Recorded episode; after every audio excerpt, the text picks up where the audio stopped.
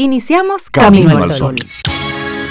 Estás escuchando Camino al Sol.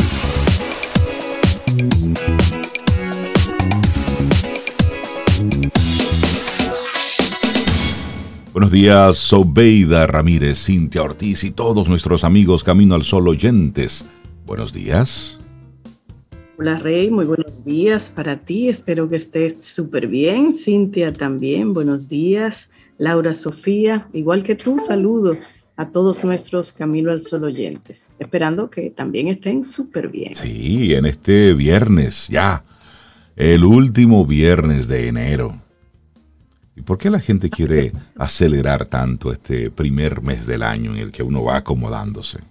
Chelito, Rey, Chelito, que bien. estamos en diciembre, noviembre. Está bien que él haya durado 52 días, pero, pero va, Estamos a 28, es viernes, y qué bueno que conectamos con todos nuestros amigos, amigas, Camino al Sol oyentes, y lo hacemos siempre a través de estación 97.7 FM y caminoalsol.do. Recordándote nuestro número de teléfono de WhatsApp, el 849-785-1110. Para que Por ahí tenemos una, sí, una conversación. No es un grupo, queremos recordar eso, no es un grupo donde está todo el mundo mandando diferentes tipos, de mensajes. contenidos, no, es, es una comunicación íntima entre nosotros con ustedes. Sí. sí. Y si quieren eh, solicitar una participación o mandarnos un mensaje más amplio, pueden hacerlo a través de nuestro correo electrónico que es hola arroba caminoalsol.do. Hola arroba caminoalsol.do. Ahí para coordinaciones de, de agenda. Eso y bueno, nuestro tema para este viernes.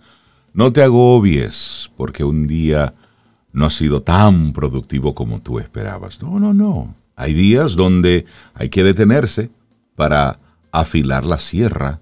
Esos días son importantes. No significa que estás siendo eh, poco productivo o que estás barajando, estás procrastinando, la palabrita del momento. No. A veces hay momentos donde simplemente no, no estás a la, a la velocidad acostumbrada. y está la energía baja, la energía baja, y eso es normal. Ahora, lo, no te quedes ahí, tú sabes, disfruta ese momento, lo pasas, lo revisas, pero, pero ya. tampoco, que vaya uno a sacrificarse. No, tampoco guarda el látigo. Es decir, un jonronero no saca la pelota del parque cada vez que le hacen un lanzamiento, no. Ni tampoco un pitcher cada eh, bateador que tiene enfrente lo poncha, ¿no? Eh, pasa igual para nosotros, los mortales. Es decir, no todos los días tú eres tan efectivo, eres tan efectiva como acostumbras a hacerlo. Y ya que tú estás en béisbol, Rey, me acordé de, un, término, a ver si tú te acuerdas. Cualquier, eh, sobre todo los que juegan en el campo interior, ¿viste? Ah, campo interior, discúlpame. ¿Pueden pifiar en una bola? Ay, Dios mío, cuánto tiempo. Una pifia. Una pifia, pueden pifiar una bola y no pasa nada. Y no pasa nada. un error y ya. eso es que se, que, se, que se va la pelota por ahí. Que se, va entre las piernas. Sí, está bien, está bien. Recuerda, la, nuestra vida la vamos construyendo con, con lo que hacemos cada día y todo cuenta. Por eso hoy, si en esta semana, en este arranque de año, no te has sentido tan productivo como, como tú esperabas, Tranquilo, ¿eh? Primero eh, guarda, guarda ese látigo, que con eso no haces nada. Detente, revisa qué es lo que está pasando. Y luego sigue. Ahí arranca la semana que viene, arranca el mes de febrero. Entonces, que ya, que arrancó el año. Entonces, pero ya sí. Ahora, si en febrero sigue así, ah, entonces hay que sacudirse un poco. Sí. Sacúdase, muevas. Bueno, y hoy es el día de la privacidad de la información o el Día de Privacidad de los Datos. Se celebra en la India, en Canadá, en Estados Unidos, en Europa se celebra este Día de la, de la Privacidad, que se ha convertido en estos últimos años en el tema para todas aquellas empresas que manejan esas aplicaciones donde lo que es gratis para el usuario tiene un costo importante para ellos como empresa o una rentabilidad para ellos como empresa. Por eso cada cosa que usted utiliza en la web no es gratis, ¿eh? No es gratis. el producto eres tú, el producto soy yo.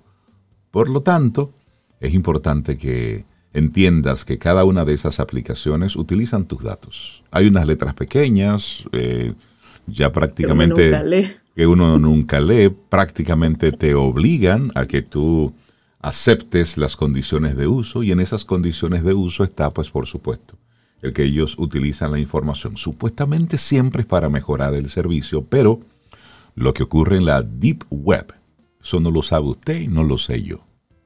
Oye, la no tan deep, porque acuérdense que en las elecciones de Estados Unidos hubo como algo de uso de, de esos datos y bueno.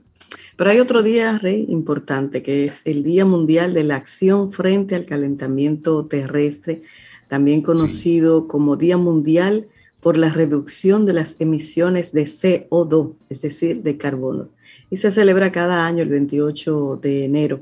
Fue designado ese día por la Organización de las Naciones Unidas, la ONU, con el objetivo de crear conciencia y sensibilizar a los habitantes de nuestro planeta sobre el cambio climático y los impactos ambientales que esto ocasiona. Así que hoy también estamos conmemorando este día de acción frente al calentamiento global. Y si usted ha jugado Legos y sus hijos juegan Legos, hoy es el Día Internacional del Lego. Este juego de bloques de construcción que cuentan con miles de seguidores, millones de seguidores, niños, adultos. En este día se conmemora eh, precisamente porque fue cuando se presentó la patente de parte de Ole Kirk Christensen, quien es el creador del Lego. Y los Legos han dado para mucho, ¿eh? Realmente es impresionante la creatividad que se ha desarrollado en torno a los Legos. Desde, y todo inició como un juego un tanto eh, sencillo, juego educativo, así le llamaban, para que los niños fueran desarrollando la, esas, esas habilidades motoras de la, de la primera infancia, que estuvieran ahí, pero luego eh, los adultos se adueñaron de él. Y hasta instrumentos musicales sobre yo he visto con Legos. No, se forma, se forma de todo. Yo he visto, incluso vienen pequeñitos de formar como algunas construcciones simples, pero yo he visto otros que son bastante complejos. Sí, de hecho, yo, yo vi uno una vez, fue el que me, me, impresionó. Tal vez ahora sea sencillo, pero cuando lo vi las primeras veces, armar un helicóptero, un Lego, armar un, avión, o sea, yo veía esa cantidad de piececitas, yo decía, pero ¿cómo, cómo lo hacen? Como tú decías, el fundador, tú sabes que era un carpintero.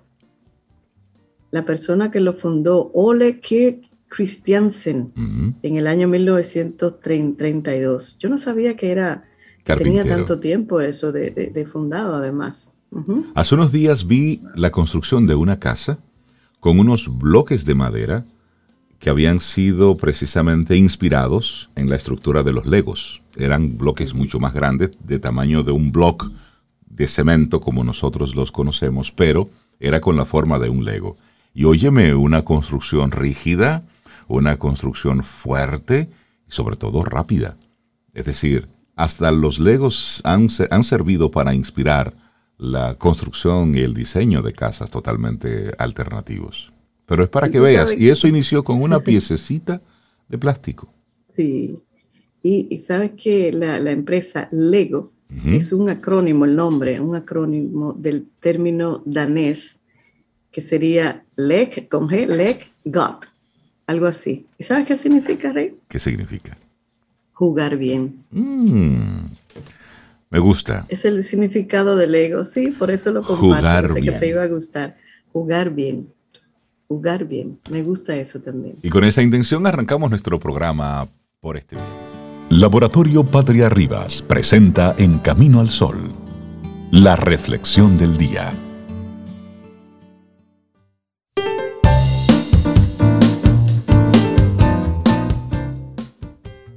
Forma de medir la sabiduría es viendo cuán calmado estás al enfrentar cualquier situación.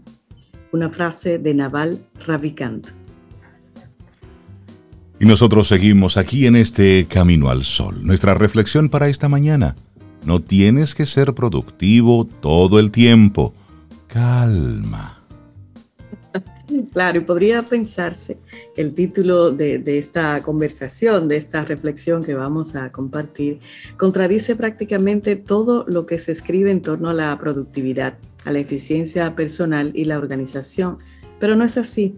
Digamos que es un ángulo distinto de ver las cosas.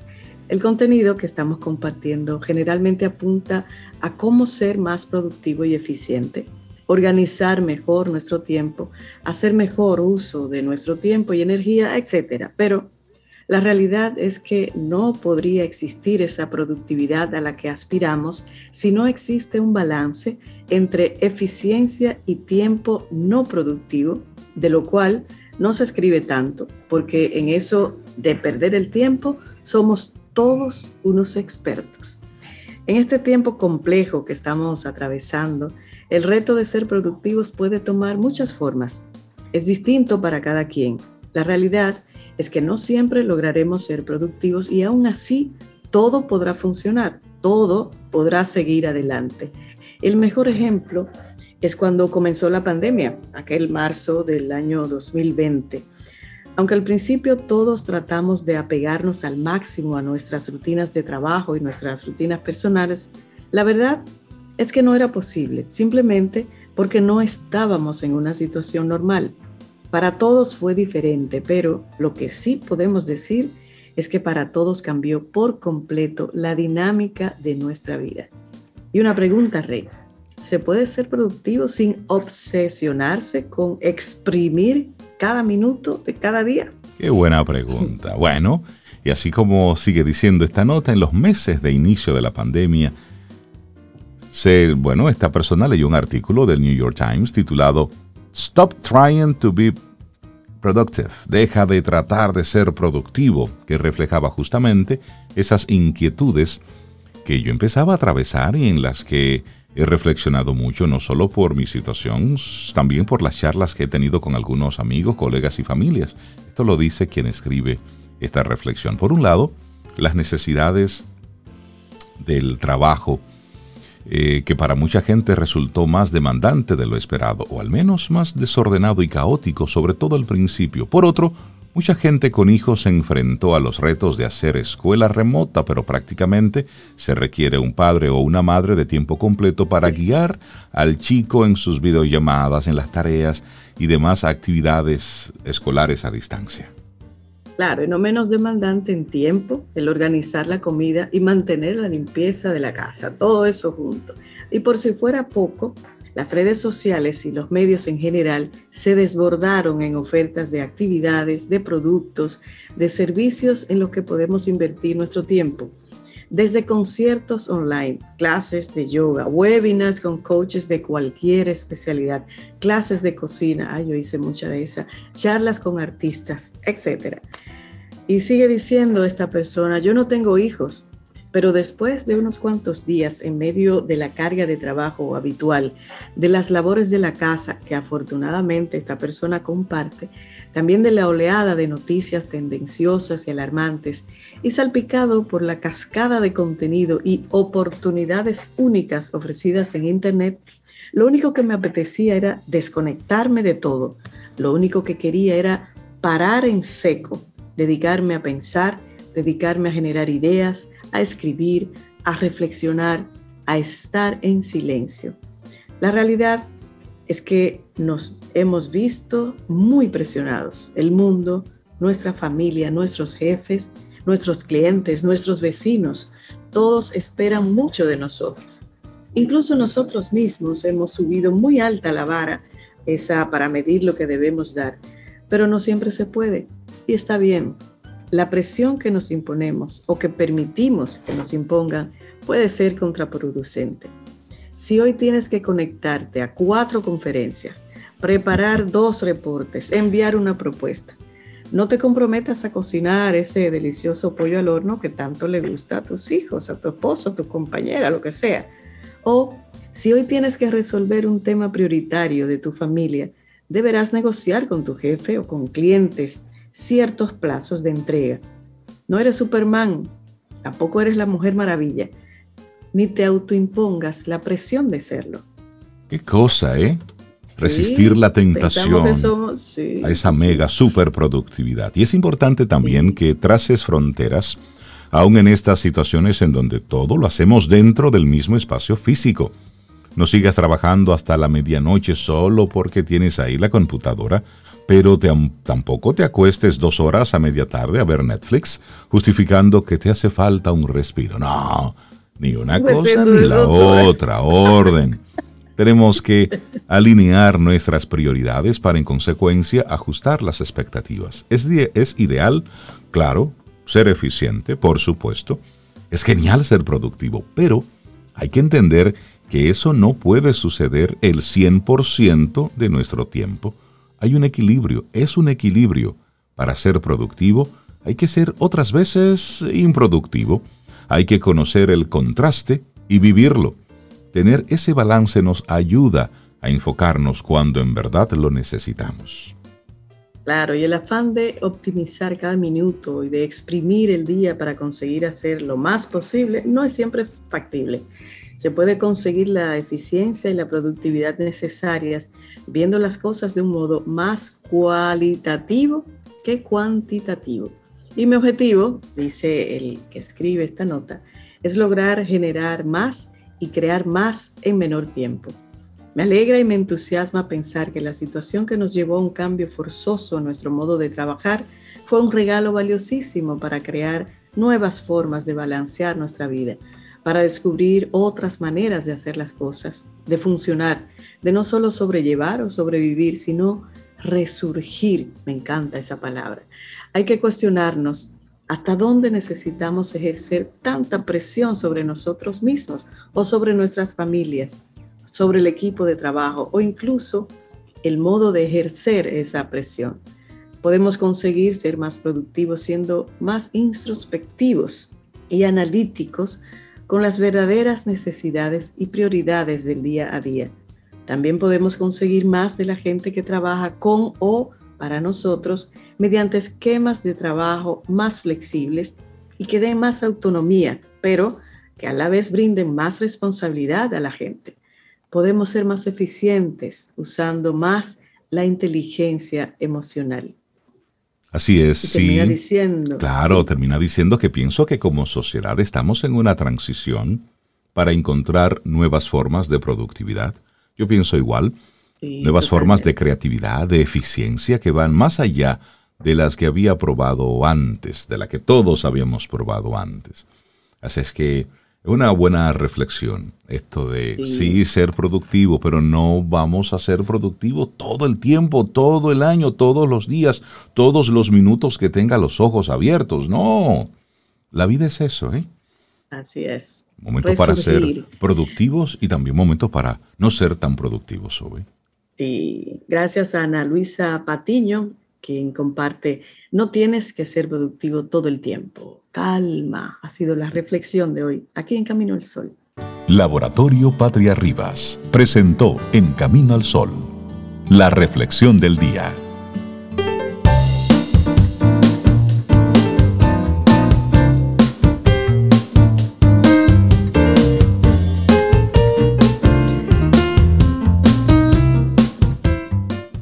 Sendero calmado crea un pasajero tranquilo. Una frase de Mehmet Purat Ildan. Y nosotros seguimos aquí avanzando en este camino al sol. Y momento para darle los buenos días, la bienvenida a nuestra querida Dalul Ordey, que pone en orden los cerebros desde la neurociencia, en orden Hola Dalul, ¿cómo estás? Buen día. Hola, buenos días, Reinaldo Sobeida, un abrazo a Cintia, que ojalá y siga, ¿verdad? Bien y mejorando. Y a la horita. Bueno, hoy nos traes alteraciones neurológicas y cognitivas en personas afectadas por el COVID. A este COVID que ha dado carpeta, ¿eh? Sí, fíjate. Wow, increíble. Hemos visto eh, y hemos estado conversando a lo largo de estos dos años ya prácticamente, eh, todo el tema de la parte emocional, psicológica, etcétera. Sin embargo, eh, ya que tenemos un tiempo recorrido eh, conociendo o descubriendo cosas sobre el, COVID, pues ya hay varias instituciones, universidades, eh, clínicas, especialistas que se han dedicado a ver a través de lo que son las neuroimágenes y, de, y del seguimiento a pacientes que han padecido COVID-19, qué pasa en el sistema nervioso cuando hemos tenido eh, COVID-19 y se ha ya descrito una serie de eh, repercusiones tanto a nivel fisiológico estructural del sistema nervioso como obviamente eh, las secuelas funcionales que derivan de esos procesos que se han dado a través de la infectación ¿no? Eh, por el virus del COVID-19. En ese sentido, pues vamos a hablar de alguno de ellos. Uno de los que se ha... Lo primero es que hay que entender que el virus del COVID-19, del SARS-CoV, es un virus que tiene una forma estructural y una cadena de, de, ARN, de lo que llamamos el ácido ribonucleico, que es compatible con una serie de receptores en nuestro sistema que hacen que cuando el virus penetre, hayan personas que tengan mayores niveles de receptividad y de captación del virus dentro de otro tipo de eh, eh, enzimas y de captadores. Uno de ellos. que, que, le afecte con, con mayor. Que le eh, afecta con mayor digamos. porque entra en la estructura de ciertas células, principalmente en unos receptores que se llama AC, ACE2 que tienen que ver con una enzima que tiene que ver con la angiotensina, es decir, lo que produce que nuestras venas y nuestros vasos sanguíneos sean más flexibles. Es por eso que, e, y muchos de estos receptores se encuentran en el área respiratoria, en el área de renal y en el cerebro. Entonces, por eso estas tres áreas, principalmente la parte respiratoria y la parte neurológica, pueden verse afectadas. ¿Por qué? Porque el virus entra como si fuera una proteína cualquiera dentro de la estructura celular y, eso, va a ser diferente para cada persona. Claro, eso va a ser diferente. Personas, por ejemplo, con mayores predisposición, por, e, por, eso la hipertensión, por eso el asma, por eso las personas con ese tipo de sensibilidades previas, pues tenían un mayor nivel de afectación y eran mucho más vulnerables a los efectos severos de la enfermedad y principalmente en esas primeras variantes que eran las más fuertes. Ya eventualmente cuando se fueron eh, mutando, fue perdiendo esa fuerza, pero sigue teniéndola. Es por eso que esas secuelas se han visto a más largo plazo, porque se han mantenido dentro de la estructura de la propia célula del, portador del el COVID. Entonces, ¿qué produce eso a nivel neurológico? Como causa directa, muchos de ellos afectaban o afectan lo que es la, eh, la estructura del sistema nervioso, produciendo lo que se llama encefalomielitis. Por eso que todo lo que tiene itis implica inflamación. Entonces hay una inflamación de estructuras neuronales que pueden producir trastornos neurológicos de diferente naturaleza. En ese caso, eh, pues el tema no es que nos preocupemos, sino que nos ocupemos. Si yo soy una persona con ciertas vulnerabilidades y he tenido COVID, entonces como parte de esa prevención y de esa medicina proactiva y no paliativa, vamos a ir a hacernos un chequeo neurológico a los seis meses o al año para descartar, para tener, digamos que, eh, eh, un panorama ya realmente real de lo que, de lo que ha sucedido, porque, porque a veces no dan manifestaciones hasta mucho tiempo después. Y es por eso que hay que abordarlo con tiempo. Y esa, esa sugerencia que haces, Dalul, ¿aplica para una persona que haya tenido cualquiera de, de, las de las diferentes variantes del COVID o, alguna específica? Mira, eh, yo entiendo que en algún momento, como parte de nuestra salud global, nosotros tenemos que hacer una visita neurológica, aunque sea una vez. ¿Por qué? Porque eso me va a ayudar a mí a poder detectar de manera temprana cualquier situación que pueda presentarse en este proceso. Hemos visto que cada vez más, y lo hemos hablado a lo largo de, estas, de, estas, de esos años, pues las, la predisposición a desarrollar trastornos degenerativos, problemas cognitivos, etcétera, pues se está haciendo cada vez más común y empezando en edades más tempranas. Entonces, ese tema es importantísimo que nosotros lo, lo veamos. Entonces, el tema de, hace unos meses salió también por, en una revista y en unos diarios en el Reino Unido los estudios que se hicieron de la famosa eh, brainstorm, es decir, eh, esas, esas secuelas a nivel de procesos cognitivos como la atención, como la memoria y como el lenguaje, que se han visto afectados en personas que han padecido con COVID. Esto a veces no viene solamente por el tema funcional, sino ya vemos que hay un tema que puede ser estructural del propio sistema que se está viendo afectado.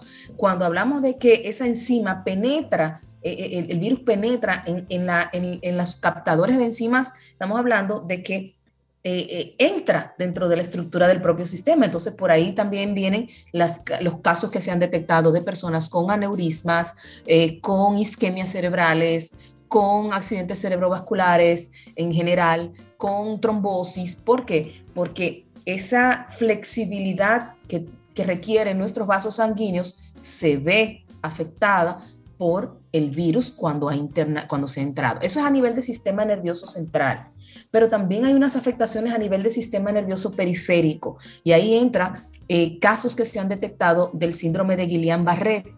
El síndrome de Guillain-Barré es, es un trastorno del sistema periférico. Yo no sé si recuerdan hace unos años cuando estaba la epidemia de Zika, que se hablaba de que eso podía ser un efecto secundario. ¿Por qué? Porque el síndrome de Guillain-Barré funciona como un proceso autoinmune, es decir, mi cuerpo está siendo atacado por una serie de virus o de microorganismos o de patógenos y cuando mi cuerpo se defiende, hay personas que su sistema inmunológico no detecta adecuadamente cuál es el virus y cuáles son estructuras de mi cuerpo. Y entonces comienza a atacar el sistema de nervios periféricos y entonces empiezan a dar las parálisis, eh, las, los trastornos de la marcha eh, y una serie de eh, procesos que vienen a degenerar la salud del sistema nervioso periférico y que por lo tanto traen consigo esas secuelas. se han detectado una gran cantidad de personas con síndrome de Guillain-Barré eh, posterior a haber tenido COVID, principalmente en personas que no se habían vacunado.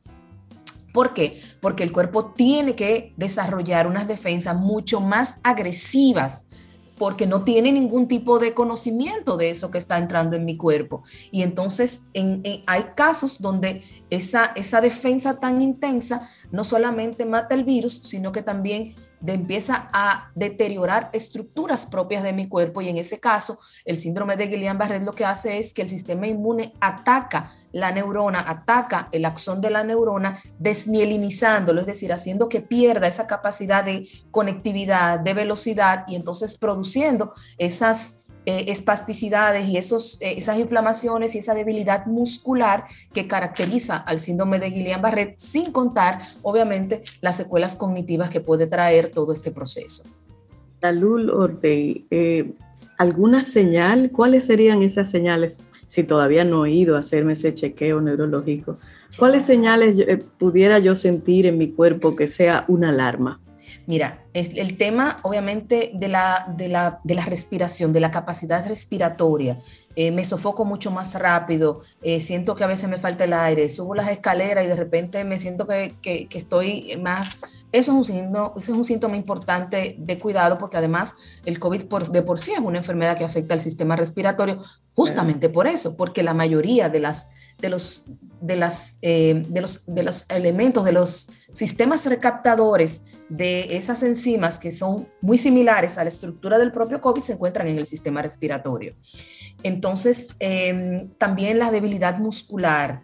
Eh, si me siento que de repente me paro y me falsean las piernas, o, siento los brazos rígidos, o las piernas rígidas, o, cierta torpeza al caminar, ese tipo de, señales son importantes. Además de, obviamente, los ámbitos cognitivos, es decir, eh, estoy muy olvidadizo, eh, estoy tremendamente distraído, me cuesta mucho mantener el proceso atencional. Y ahí, pues también una, todos esos indicadores de por sí son señales de alarma, pero si ya he tenido COVID, entonces vamos a darle un poquito más de, de peso y al cuidado preventivo que puede que nos va a evitar muchas eh, situaciones eh, futuras, ¿no? por eso, fíjense que parte del tratamiento eran los antirretrovirales. ¿Qué es el antirretroviral? Es un, un medicamento que fortalece el sistema inmunológico y que de alguna manera hace que mi, que mi sistema inmune diferencie mi cuerpo del, de, agente externo para que no se autoagreda. Es lo que pasa, por ejemplo, con la esclerosis múltiple. La la esclerosis múltiple que son las personas que más, que, básicamente usan este tipo de medicamentos, personas que tienen vulnerabilidad en su sistema inmunológico por algún fallo, son quienes usan estos procesos. Entonces, ¿por qué nosotros se lo estamos dando a quien tiene COVID? Porque el cuerpo, como les decía, tiene eh, el, el, ARN del, del virus puede entrar en mi cuerpo y mi cuerpo identificar, eh, mi, sistema inmune identificar que mi cuerpo es un, agente agresor y atacarlo. Y entonces producir todas estas secuelas, el, todo el tema de los procesos eh, inflamatorios del sistema nervioso, los procesos de desregulación de las enzimas que producen la eh, flexibilidad, el tono muscular, etcétera, que son también consecuencias y que vienen asociados al síndrome de Guillain-Barré. Dalul, has estado hablando sobre aquellas personas que han tenido eh, COVID y han tenido las diferentes experiencias y las diferentes manifestaciones, pero hay un gran grupo de la población que ha sido asintomático, es decir, que le ha dado y ni cuenta se ha dado. Hay personas que se han enterado que tienen COVID porque les exigían una prueba para algún tipo de actividad o para entrar a algún lugar, y ahí es que se han dado cuenta que, tienen eh, COVID o han tenido COVID. En casos así, donde la enfermedad ha pasado desapercibida, ¿cuál, cuál en sentido general, cuáles deberían ser esos elementos a tomar en cuenta? Porque, ojo, eh, el COVID fue también diseñado que aunque tú no te hayas dado cuenta que te pasó, eh, te pasó. Y el te pasó significa que una que otra consecuencia es posible que haya quedado en ti. Entonces, una persona sana que le haya dado el COVID de forma asintomática y que no haya tenido en su historial ningún tema neurológico, ¿cuáles son los elementos a tomar en cuenta?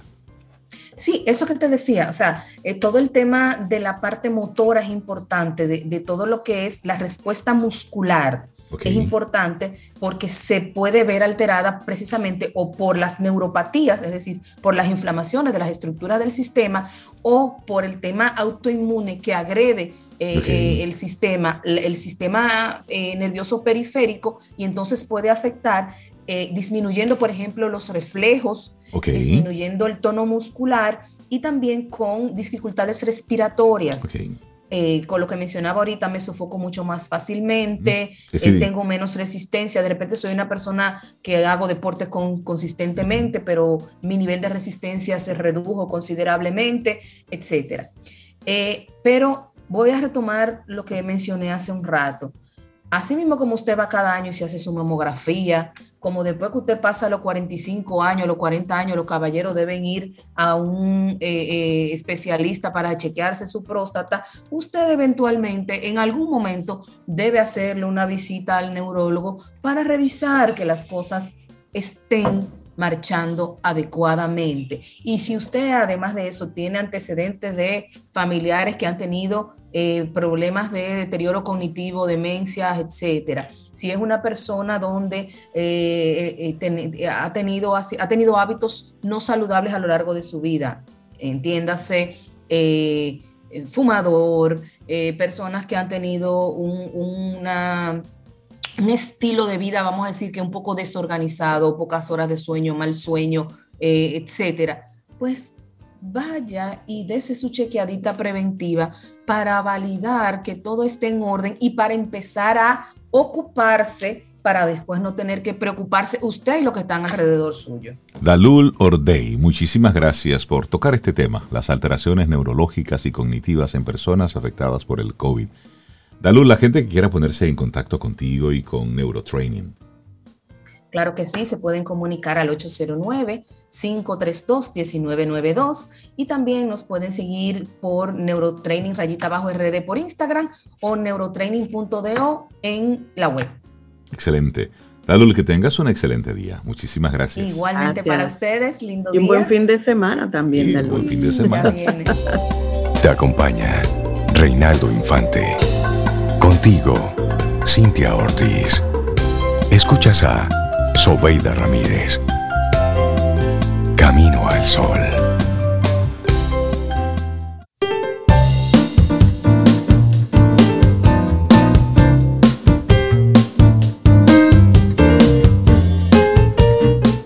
me encanta esta frase que nos comparte Thomas Jefferson que dice, no es riqueza ni esplendor, sino tranquilidad y ocupación lo que te da la felicidad.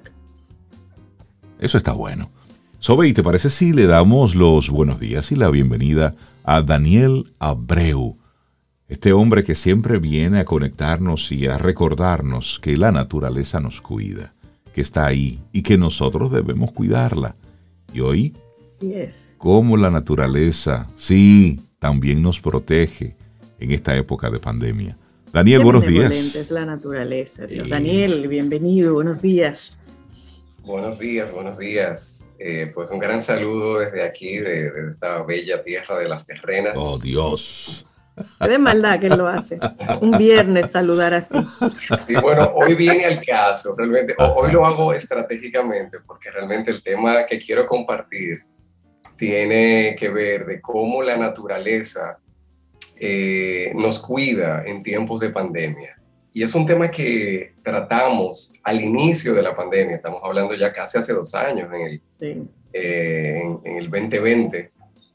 Eh, y la diferencia de lo que quiero compartir hoy es que al día de hoy, muchas de las cosas que compartimos en aquel momento y que las personas que trabajamos estos temas lo comentamos, eh, lo hablábamos desde experiencias previas, pero al día de hoy ya hay una gran cantidad de estudios científicos que se han hecho durante la pandemia que han estado identificando cómo eh, las personas que tienen mayor o menor acceso a, a diferentes formas de conectar con la naturaleza, cómo eso se refleja en la experiencia de la pandemia y en la experiencia muy concreta en cuanto a niveles de estrés, en cuanto a niveles de ansiedad, incluso eh, en cuanto a niveles de salud. Entonces, yo les quiero compartir ya resultados, o sea, ya el día de hoy tenemos cuatro grandes áreas de resultados eh, con estudios científicos que demuestran cómo la naturaleza nos cuida en tiempos de pandemia en cuatro grandes áreas de la vida. Y la primera, que es una que a todos nos viene bien eh, saber esto, está ya completamente demostrado, y especialmente en tiempos de pandemia, que estar en contacto con la naturaleza reduce de manera muy importante el estrés. Incluso, y esto eh, se hizo eh, en un estudio, que las personas que pasaban más tiempo al aire libre, y, o sea, ni siquiera tenemos que, ir a, una playa o a un gran parque, sencillamente hasta con salir a un espacio donde hayan dos o tres maticas y que tú puedas ver el cielo. Ya eso vale, ¿eh? ojo, para que, para que nos demos cuenta que la mayoría tenemos acceso a esto, que, que no estamos hablando que tenemos que irnos al campo de fin de semana, no, simplemente salir al aire libre y tener algún contacto con árboles, con matas, con hasta con, eh, con madera y que tú puedas ver el cielo. Eso ya vale. Y eh, midiendo todo, la, las personas que hacían eso, que simplemente salían un poquito más afuera, sus niveles de estrés eran mucho menores que las personas que no salían afuera. Entonces, tú, tienes razón. Eh, mira, Daniel, porque yo, tú te imaginas personas que durante más de seis meses, ¿te acuerdas? Que duramos como en ese estado de aislamiento total que, solo salía un miembro de la familia al supermercado, a la farmacia o algo. Tú te imaginas tú estar incluso con hijos trancado 24 horas al día. O sea, el impacto de eso, no solamente emocional, como hablábamos con Dalul ahorita, sino físico. Claro, claro que sí. Y hay algo más. Fíjense, la conexión que ya nosotros tenemos como humanos con la naturaleza es tan increíble que un estudio que se hizo recientemente en Israel demostró que incluso se observan efectos positivos con personas que puedan ver naturaleza desde una ventana. Es decir, ya ni siquiera que tú salgas al aire libre, sino eh, que, tú, que tú tengas acceso a ver árboles desde una ventana, ya eso te reduce los niveles de estrés y te aumenta los niveles de felicidad. Incluso, y esto fue medido en tiempos de pandemia, esto incluso aplicaba a personas que hayan sufrido efectos negativos económicos, que hayan perdido empleo, que hayan perdido ingresos durante la pandemia. Que le pasó a mucha gente. Que, le ha pasado a muchas personas. Incluso tiene el efecto de reducir el estrés. Eh, eh, ¿Cuál era, por qué se, se analizó eso? Porque esas son personas que tenían doble estrés. El estrés de la pandemia, ya de todo lo que estaba pasando, del tener que estar encerrado, más el estrés personal de haber perdido una fuente económica. Y aún así, simplemente tener acceso a una ventana donde tú pudieras ver la naturaleza, ya te mejoraba tus niveles de felicidad y de estrés. Eh, esa es una gran área que ya tenemos comprobada. Todo lo que yo estoy diciendo son cosas que, digamos que intuitivamente lo sabemos. Ahora, lo que la ciencia nos está dando es mucha confirmación. Y esto es importante porque esta es una, eh, eh, estas prácticas solemos pasarlas eh, no darles la importancia que tienen.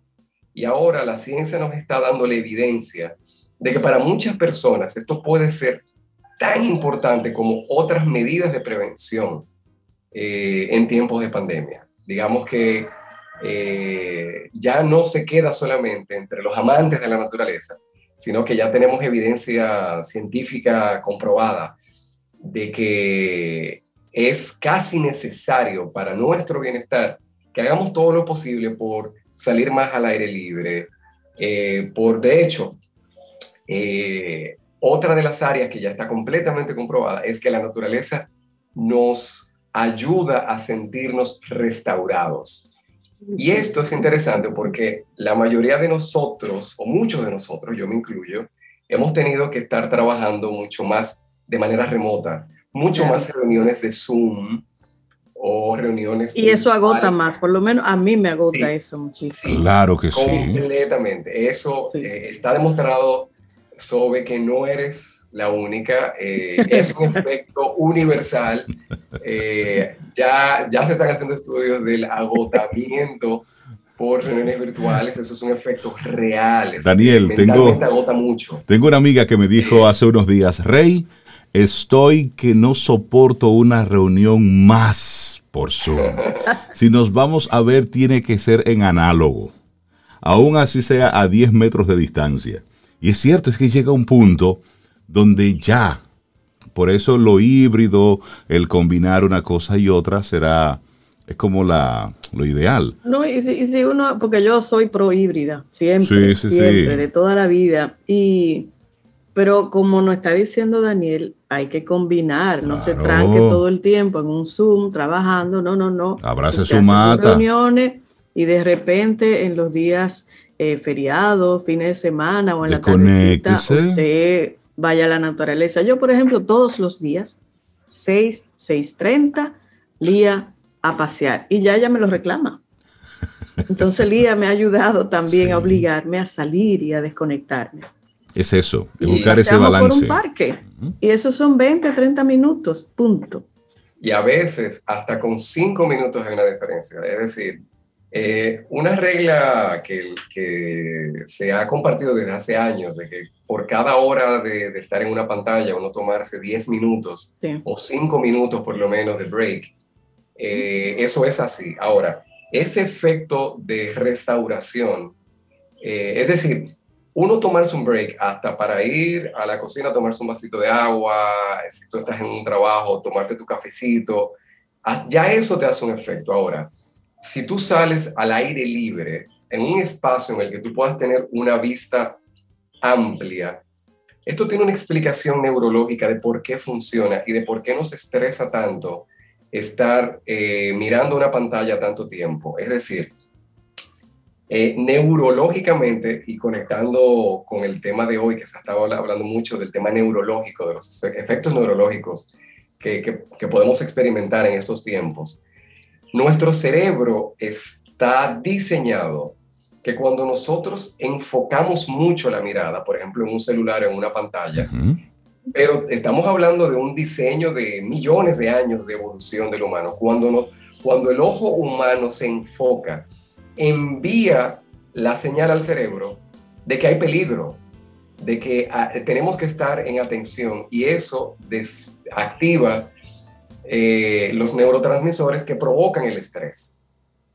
Entonces, cuando nosotros miramos, eh, abrimos la mirada y podemos ver un cielo abierto, estamos enviando la señal al, cerebro, estamos relajados, está todo chévere, no hay peligro, señores. Esto es algo muy básico, esto es algo como lo más primitivo que tiene el cerebro. es como eh, por diseño, cuando nosotros podemos tomarnos un minuto y mirar un cielo abierto, nosotros le estamos diciendo a nuestro cuerpo, estamos está bien, todo bien. Está todo chévere. Oye, pero me hace, cuando tú haces eso, sentido. tú no tienes un león que te está cayendo atrás. Tú no tienes, o sea, tú, si, tú, si tú tienes, el cerebro dice, si tú te das el lujo de tú pararte 10 segundos a mirar el cielo, es porque no hay ningún peligro. Pero tú sabes que me hace mucho sentido. O sea, es, es, que nosotros no nos damos Ajá. cuenta que estamos diseñados para responder a esos estímulos. Es decir, que me da mucho, me hace sentido el que cuando estamos enfocados y viendo una pantalla es como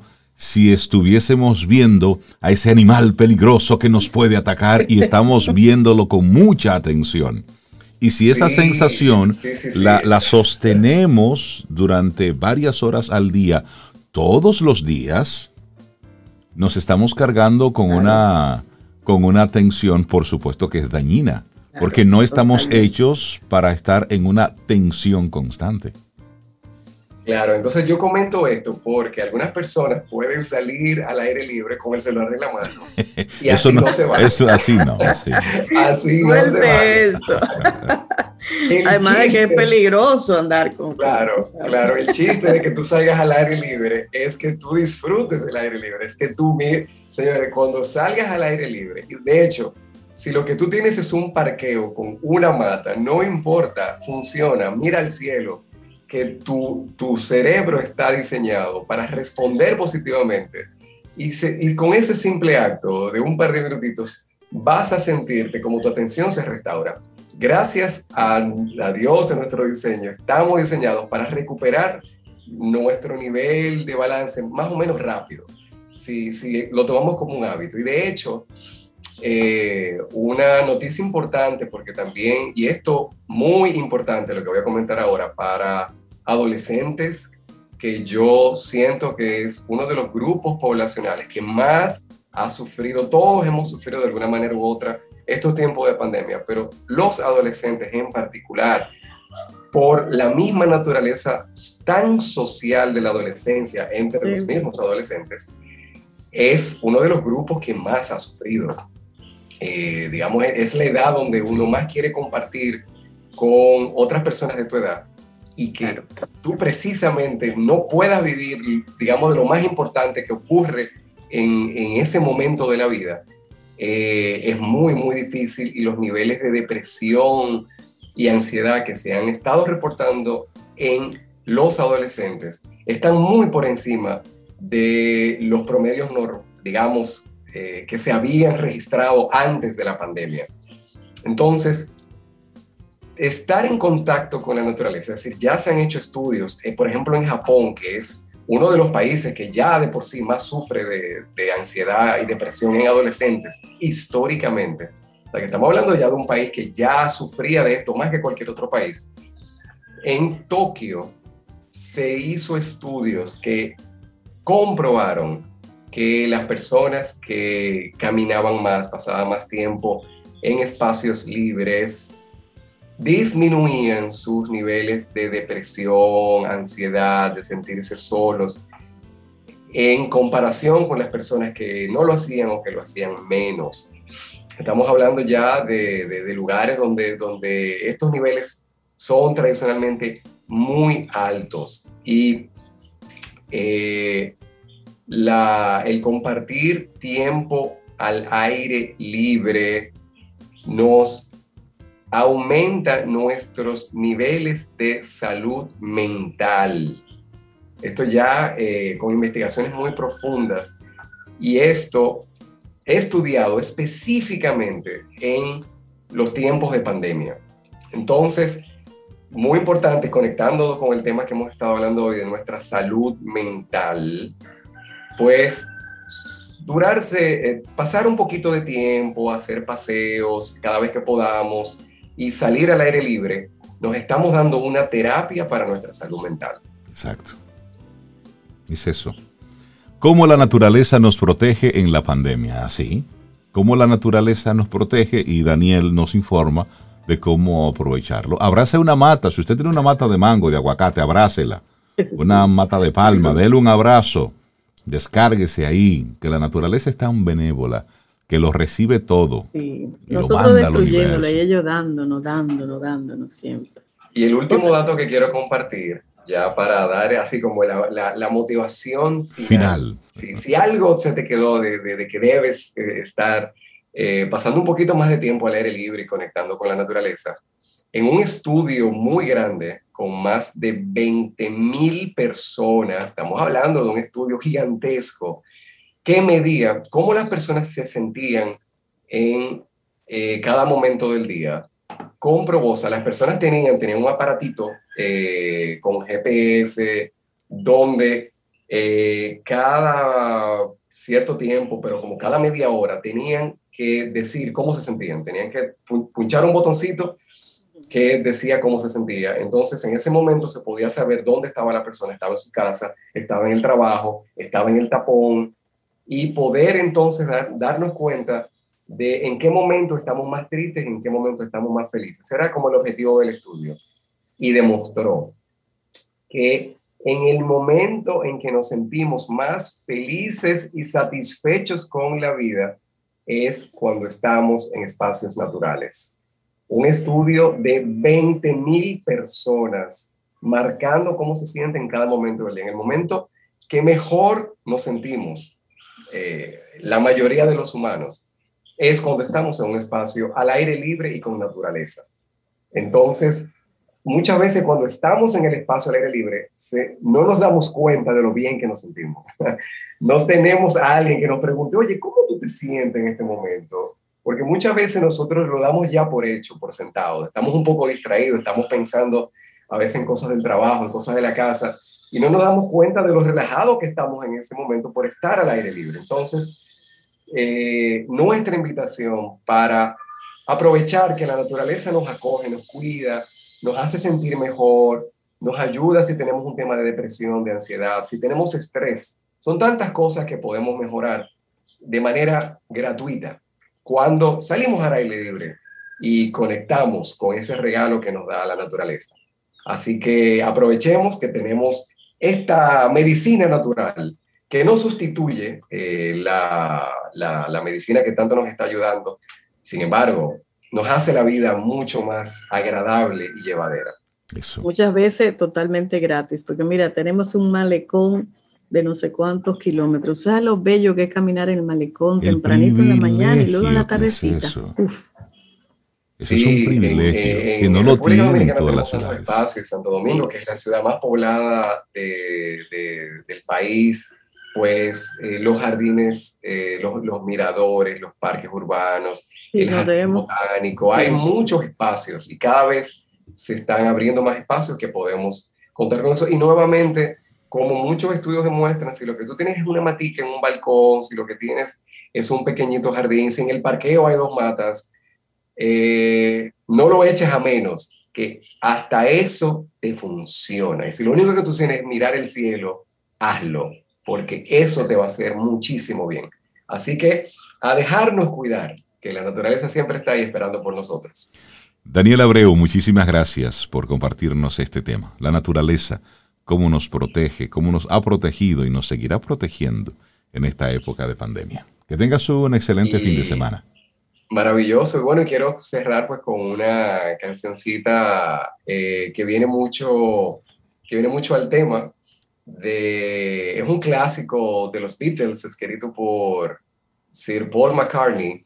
Eh, Mother Nature Song, el hijo de la madre naturaleza, una canción hermosísima. En esta ocasión, en una versión de Harry Nilsson, que yo creo, es de las pocas veces que yo creo que se puede decir, que superó a la misma canción original de los Beatles. Una, un cover hermosísimo, porque somos todos hijos e hijas de la madre naturaleza. Gracias, Daniel, y ahí va. Vida, música, noticia, entretenimiento, camino al sol.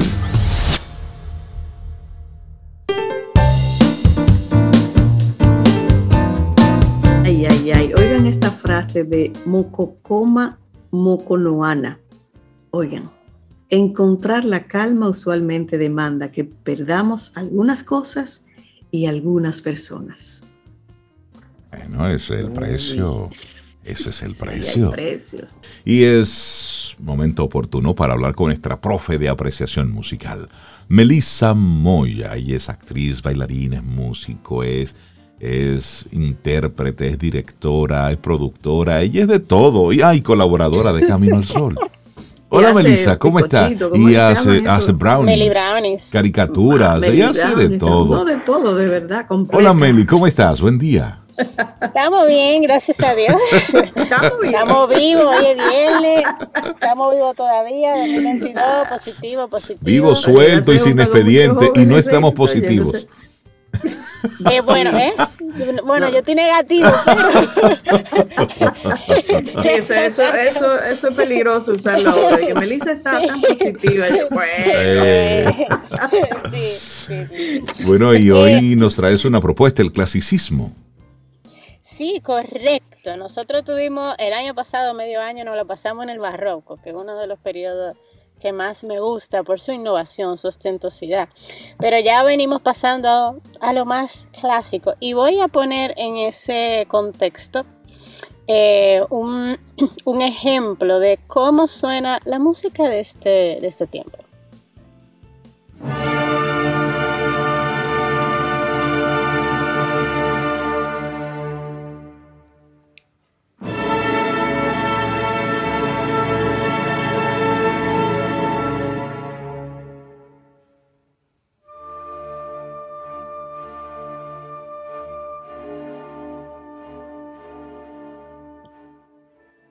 Eso que acabamos de escuchar es un fragmento de la obertura de Don Giovanni de Mozart.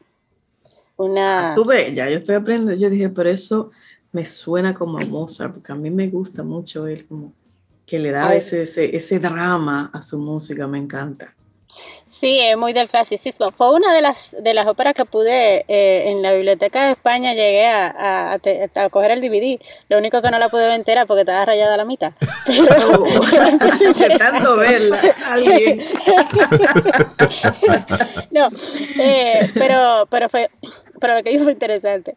Em, realmente, ¿qué pasa en el clasicismo? En el clasicismo vamos a entender primero cómo es la sociedad. O sea, venimos de un periodo donde eh, primero la iglesia anteriormente era quien mayor, eh, era como el mayor patrocinador, vamos a decirlo así, de las artes. Entonces mucha, lo que era la música, muchas eh, obras también plásticas iban dirigidas al culto de Dios. Entonces ya en el clasicismo que, que, que, surge el periodo de la surge la Revolución eh, Francesa, surgen diferentes movimientos que, tildan más al racionalismo y las, eh, las personas se desprenden más de, esa parte religiosa, pues empieza a ver también, eso también influye en la música, porque empieza a haber otro tipo de obras. Anteriormente vamos a ver, anterior al clasicismo, vamos a ver que las obras que hay, que son de gran majestuosidad, aunque hay sus piezas, su música profana, el mayor fuerte está en la música religiosa y ahora se van a hacer más la música para las clases sociales que están eh, surgiendo. Ya en el clasicismo em, hay un mayor capitalismo, eh, empieza el capitalismo industrial, entonces las, las familias eh, empiezan a demandar clases de música, empiezan a demandar instrumentos, empiezan a, a formar, a patrocinar, o sea, a apoyar a diferentes autores y bueno, los compositores empiezan a a componer piezas más enfocadas a esta nueva sociedad que está, que está surgiendo, más que obras que eran más ostentuosas, espectáculos para la corte, eh, que eran en un lenguaje eh, también diferente, sino que todo se aplatana un poquito más, vamos a decirlo así, a la sociedad de este tiempo. Entonces, en que se va, se va creando música más cercana a las personas de a pie, bueno, no de a pie, porque todavía estamos hablando de, un, de una sociedad alta, sí, pero ya no de, de las cortes, viene ya a esa sociedad y luego irá bajando, ¿no? Exactamente, sí. Es de la gente de a pie, pero de la gente de a pie de aquel tiempo que no andaba a pie realmente. no, y que tenía una posición social alta todavía, porque para tú, por ejemplo, subvencionar a un músico, tú necesitabas tener el dinero. Para hacerlo, claro, claro. Exactamente, exactamente. Entonces ya eso influye también en la música. La música va a ser más simple, va a ir más a lo sobrio, más al decoro, a la armonía. Eh, también en ese tiempo hay más equilibrio de las proporciones. Se toma el hombre en ese momento como medida de todas las cosas y eso afecta también en la música. Voy a poner un ejemplo de una, una pieza eh, del barroco ¿no? Para que eh, veamos como esa transición.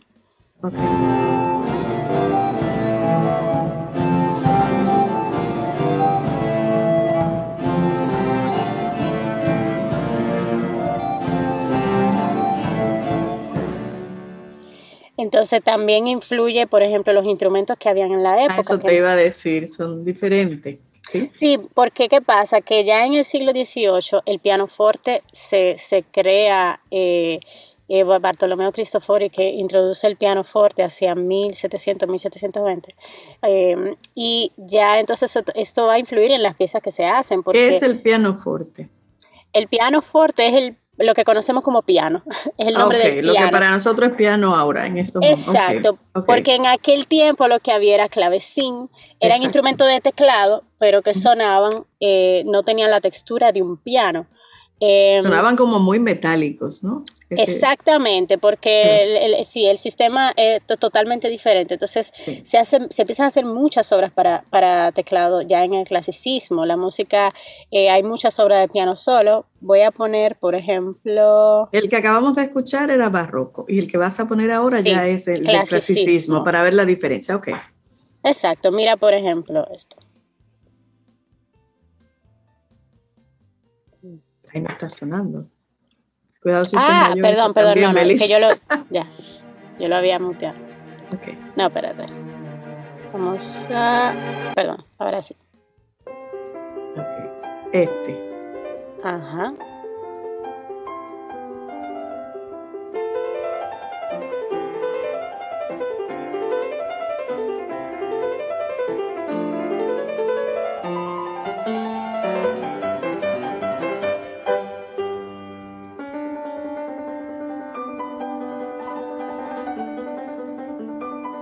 Esta pieza es la de la sonata para piano, de la sonata para piano de Mozart de, de la, del K545, número 16.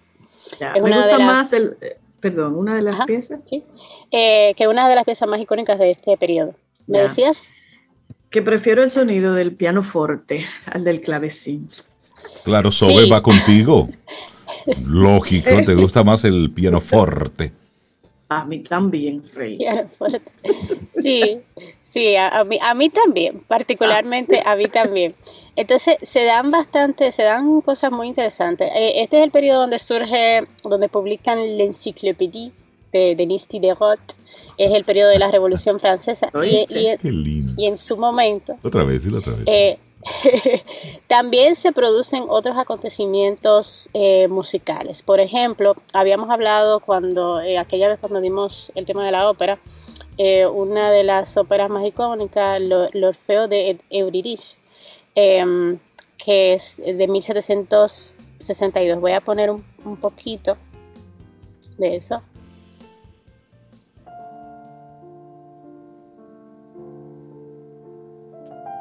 De una de las piezas de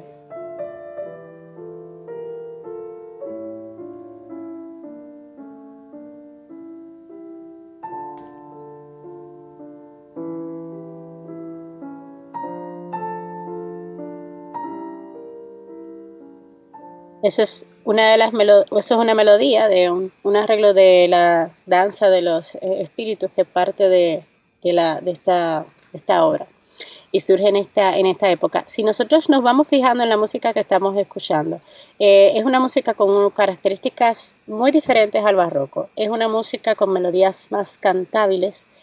Eh, no es un periodo, eh, no es como el romántico, que no lo hemos visto todavía, que es como muy emotivo, sino que todavía es mucho más formal. Em, y es eh, una música un poco más sobria que el barroco. ¿Se acuerdan que el barroco tenía muchísimos adornos? Ahora esto es, más como bien formal. Voy a poner un, un ejemplo, eh, una sinfonía de Haydn, la número 92, en sol mayor, la sinfonía de Oxford.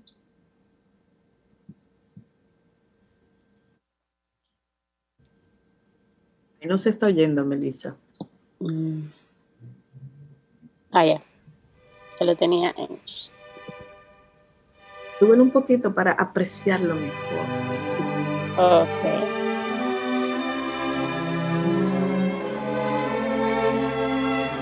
Y mientras escucha eso, un amanecer o un atardecer.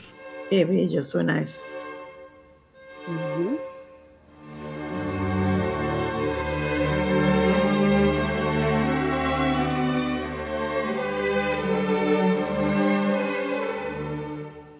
Eso es lindo. Bellísimo. Que nos, Digan, los, que nos digan los amigos Camino al Sol oyentes si eso no les gusta. ¿eh? ¿Qué les transmite ese tipo de música?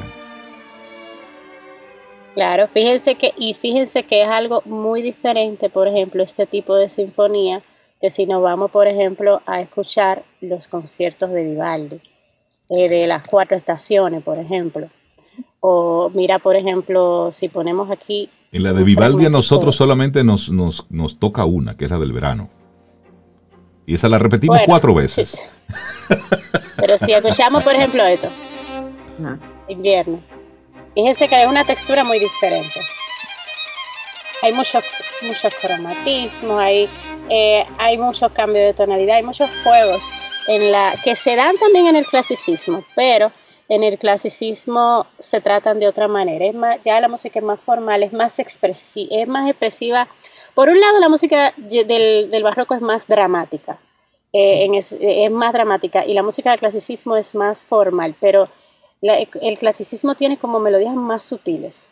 Em, y e, es un periodo donde, donde va a pasar también, donde va a venir, por ejemplo, el, el bajo de Alberti, eh, que es un es una, una de, las, de las características del periodo, que cuando no tengo el piano aquí, eh, aquí, pero en la misma que yo mostré del principio, o sea, de ejemplo, de la sonata para piano, que hace turiruri, turiruri, en la mano izquierda, lo voy a poner otra vez. Eso es algo que, sí, que se introduce en, ese, en esa época también. ¿Cuánto aprendemos con Melissa nosotros? ¿eh? ¿Eh? Oye, yo, yo me sentía ah. bien el día que toqué esa pieza, ¿eh? Sentía que, que volaba. Estaba bastante flexible. Estaba muy flexible ese día. Totalmente. Te lo engrasaste.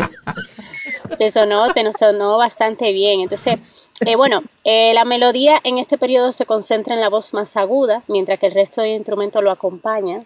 Em, a diferencia, por ejemplo, del periodo anterior donde habían, ¿se acuerdan que teníamos mucha polifonía? Nosotros nos pasamos el año pasado oyendo polifonía y, y, y, voces que primero una voz era protagonista, luego la otra, luego la otra. En el clasicismo es como que hay una voz, eh, eh, la voz aguda que es la que prima en un momento determinado y, las otras fluyen más como un acompañamiento. Entonces son melodías más cantables. Tú puedes distinguir más eh, la melodía de una obra en el clasicismo que en, el, barroco. Voy a poner em, una sinfonía de Haydn, eh, la completa sinfonía de, Londres. Mm.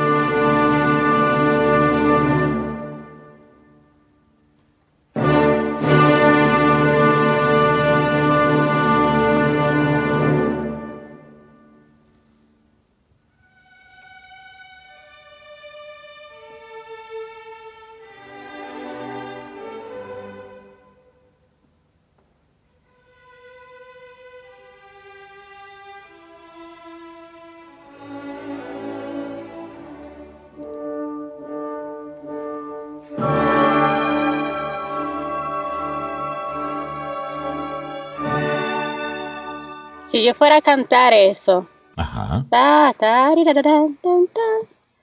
pero si yo fuera, por ejemplo, a cantar. Melissa, mensajes, mensajes para ti, Melissa. Alfonsina dice, preciosa música, uno de mis segmentos favoritos. Por otro lado, Yulisabel dice, buenos días mis amigos, me encantó la danza de los espíritus. Qué belleza, espectacular, trasciende los sentidos. Óyeme, qué sensibles son nuestros Camino al Sol oyente. y, hay, una pregunta también, Rey, que, le pregunten a qué época pertenece el adagio de Albinoni. El adagio de Jaime. Sí, sigue. adagio de Albinoni. El de Albinoni, sí. El de Albinoni. El adagio de Albinoni es de, ah, de Tomaso de Albinoni. Eso está, no, ya eso es, eh, estamos hablando del siglo XX. Eso es eh, siglo XX, 1900, ya después del romanticismo, eh, o sea, después del romanticismo, ya, eh, ya, ya es la época donde viene la guerra mundial, donde hay un caos en la, musical en mi entender. Después vamos más a moderno, Más, moderno, más cercano para acá. Es más, sí, es más cercano. Y, Melba, Melba dice que la música que hace un momentito estábamos escuchando la transportó a ese atardecer del pasado domingo en Tabarabajo. Entonces nos manda una foto espectacular. Ay, pero yo quiero ir una foto de un atardecer. Melba, ¿y dónde queda Tabarabajo? Sí, yo, quiero ir para allá. ¿Tú has ido por ahí, Rey? No, no, no, me suena, pero se ve bello eso. Pero mira cómo la música la conecta con con ese momento. Sí, sí, sí. Hablemos del, de la música. del clasicismo que queda, Melissa. Algunos artistas actuales se han apoyado en el clasicismo en esa, en esa época para conectar con su música. Bueno, o sea, claro, sí. El, del clasicismo hay mucha, mucha aportación porque eh, lo mismo, bueno, nosotros tenemos los compositores destacados del clasicismo, por ejemplo, Mozart, eh, tenemos Haydn, tenemos Beethoven, tenemos Clementi, y esos, esos compositores, como todos los compositores, eh, bueno, del clasicismo, por las armonías que utilizan, la forma en que desarrollan la estructura musical, son cosas que nosotros aprendemos de eso para componer incluso hoy en la música académica. Entonces, yo te diría que lo que pasa es que, claro, hoy nosotros tenemos todas las corrientes que se han creado antes perduran, porque igual aunque el clasicismo fue eh, 1750, 1820 aproximadamente, estamos hablando que lo que se compone hoy ya tenemos esa información de lo que se hizo y lo podemos reproducir. Claro. Y se, se produce más, o sea, cuando tú eh, miras a ver, por ejemplo, compositores, eh, me llega a la mente, por ejemplo, Henry Wolf, que es un compositor de ahora, y él hace obras que él se basa en el clasicismo para hacer, o sea, y no solamente en el clasicismo, en otros periodos de ese tipo. Entonces, ya lo que pasa es que, claro, eso es en el mundo de la música académica, porque también está la música popular. Entonces, hay personas que hacen arreglos o, eh, cogen de la teoría de, de, que se empleaba en aquel tiempo para hacer las piezas que se hacen hoy en día. Entonces, eh, si ves, por ejemplo, hay un sinnúmero de compositores que hacen música académica y lo que hacen te va, va a sonar a clasicismo. Ahora bien, después del siglo XX hubo, unos movimientos muy fuertes, una diversificación de géneros muy grande, donde hay mayor, eh, donde hay mayor presencia de lo que es atonal. Nosotros, por ejemplo, lo que vimos ahora eh, o sea, todo lo que nosotros hemos estado escuchando ahora es música tonal, que tiene un, centro. Tú, tú, ves esas piezas, por ejemplo, y está no sé qué en sol menor, eh, no sé qué en si bemol. Todo está basado como en un, un, un, tiene un centro tonal. Sin embargo, ya después del siglo XX hay muchas piezas que rompen eso. Voy a poner, por ejemplo, un fragmento eh, de una pieza de piano de Arnold Schoenberg. Si oímos esto, por ejemplo. Sí.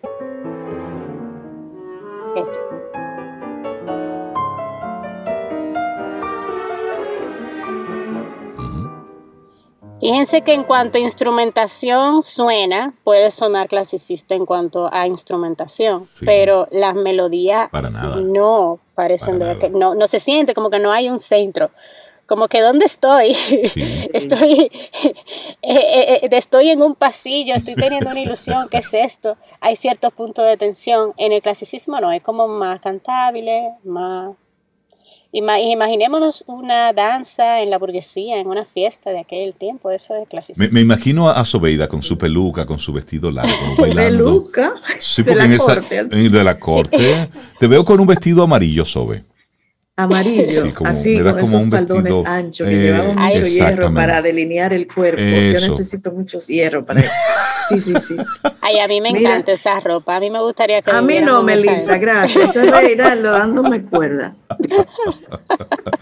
Melissa, Mira, gracias fotos por hermosísimas, Rey, que comparten. abajo está en Asua, Sí, perdón mi ignorancia, pero sé que lo había ido a mencionar, pero no me acordaba. Eso está en Asua. Así que gracias a nuestros Caminos al oyentes por ser siempre tan, tan activos y compartirnos su sensibilidad artística en este segmento con Melissa. Con Lou me voy para Palma de Oco. Ah, ay, sí, no me lo digas. Espectacular que se ve esa foto, Lou, gracias. Eso es bello. Melissa, que tengas un excelente día. Muchísimas gracias por hoy compartirnos sobre el clasicismo. Así esas pinceladas. Y de, todo, y de todos los, los compositores de esa época, ¿cuál es tu favorito? ¿Cuál tú te sientas, cierras los ojos y disfrutas?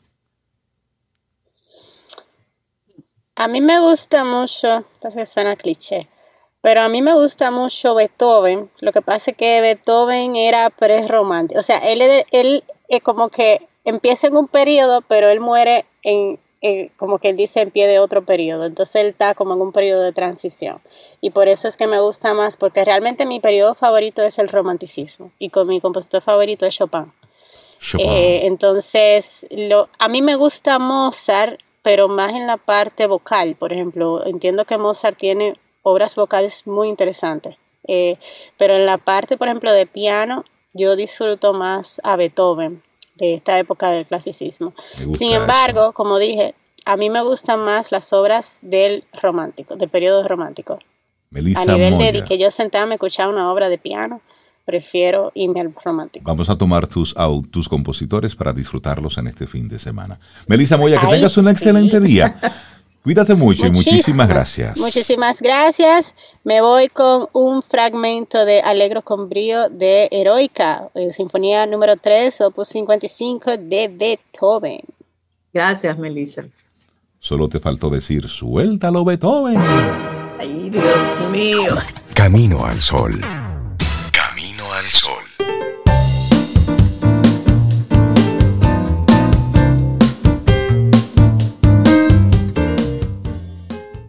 Muchas veces tratamos de calmarnos, pero nuestro entorno nos fuerza a que hablemos. Eso lo dice Victor Vogt. Bueno, y con este pensamiento llegamos al final de nuestro programa por este viernes, por esta semana. El próximo lunes y el universo sigue conspirando. Si usted quiere y nosotros estamos aquí, tendremos un nuevo camino al sol. Y esperamos que hayas disfrutado del contenido del día de hoy. Recuerda nuestras vías para mantenernos en contacto. Hola arroba caminoalsol.do. Visita nuestra web y amplía más de nuestro contenido. Caminoalsol.do. Hasta, una, próxima, edición. Y pásala bien.